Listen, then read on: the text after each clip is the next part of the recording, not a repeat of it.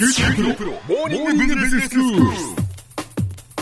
今日の講師は九州大学ビジネススクールで企業倫理リスクマネジメントがご専門の平野拓先生ですよろしくお願いしますよろしくお願いします。先生前回と前々回と、CSR 企業の社会的責任についてお話しいただきました、はい。その CSR とは何か。非常にこう広い範囲でい。ろんな内容を含んでいるので、はい。分かりづらいんだけれども、まあ、整理すると一つはその商売をして利益を上げるということ、そして利益を得るために社会に悪影響を及ぼさないということ、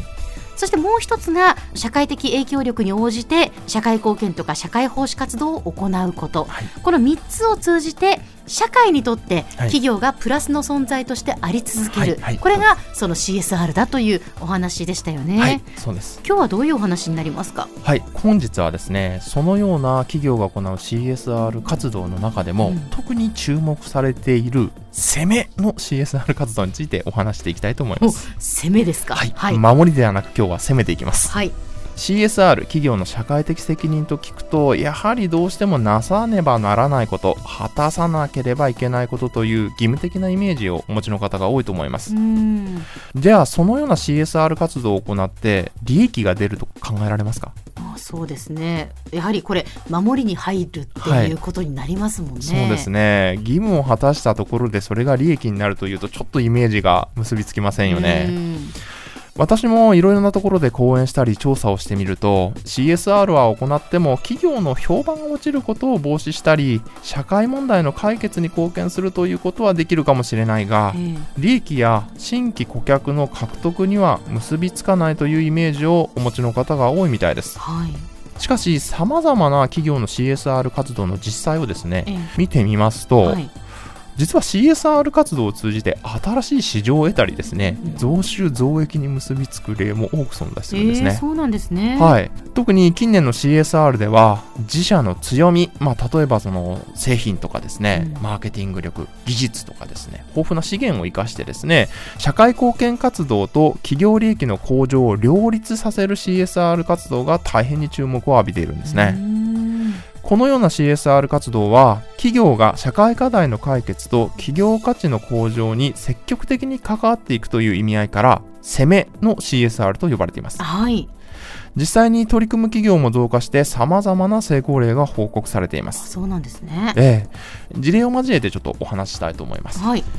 ある食品会社の取り組みなのですが、うん。この企業はですね長年にわたって栄養価が高くかつ美味しい調味料を作る技術を培いそれを強みとしてきた企業なんですね。ええええ。この企業は食料生産や物流が整っていない発展途上国において、栄養不足の問題が非常に深刻であり特に調味料関係については塩が中心のために塩分の過剰摂取が地域の健康問題になっていることに気づきました。ほうそして自社の強みつまりは栄養価が高く美味しい調味料を作る技術を用いた製品を現地で販売して、うん。まさに自社製品の強みを生かした発展途上国の健康問題の解決に乗り出しました。へ現地の人々の生活に密着して買いやすい価格量を設定する。現地の人々が最も購入しやすい場所を設定して販売するなども工夫もあり現地で大ヒットしたそうです。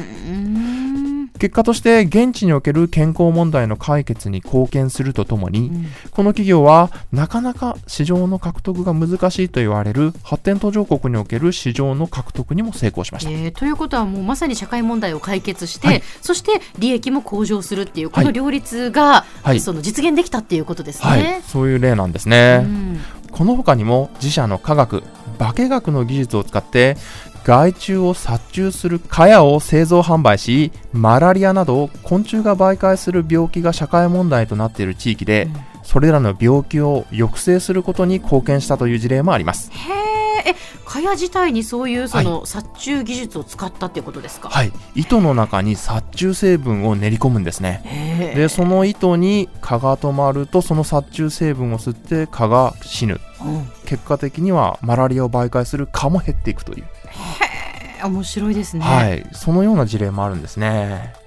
しかしこのような攻めの CSR 活動は資源が豊富であったり技術力が強い大手企業が可能な CSR 活動であって、うん。資源が比較的に余裕のない中小企業にとっては実現が難しいものと考えられがちですよね、はい。でも実際のところどうなのかということを興味を持って調べてみると、ええ。攻めの CSR 活動の成功事例にはかなり中小企業の事例が含まれることが分かりますそうなんですね。ええ、例えばある企業では引きこもりなどさまざまな理由で就労が難しかった若者を積極的に採用しかつ働きやすい環境を若者の支援センターなどと協力して整備し結果として新しい人材として彼彼女らを雇用することに成功した事例があります。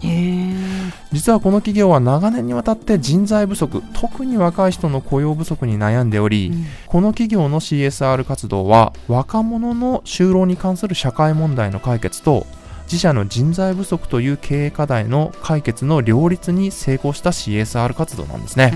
うん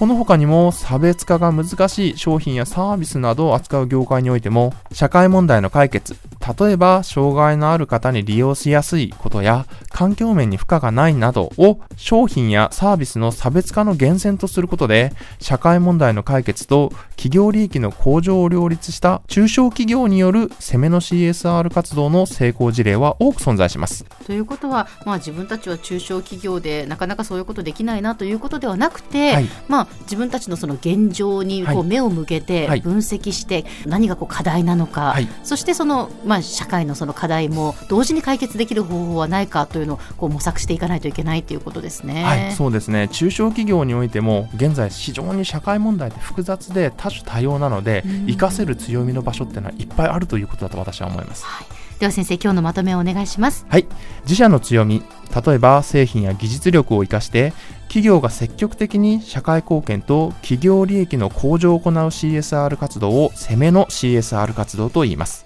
この攻めの CSR 活動は近年様々な企業によって取り組まれています。自社の強みを生かすと聞くと資源が豊富な大手企業しか行えないものと考えられがちですが意外にも中小企業における成功事例が少なくないことがわかります。つまり資源に比較的余裕のない中小企業にとっても攻めの CSR 活動は取り組み可能であると考えられるのです。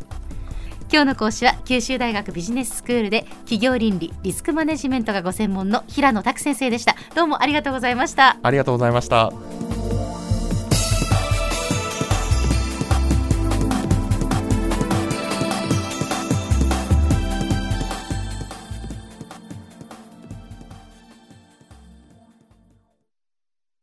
QT プロは通信ネットワーク、セキュリティ、クラウドなど QT ネットがお届けする ICT サービスです。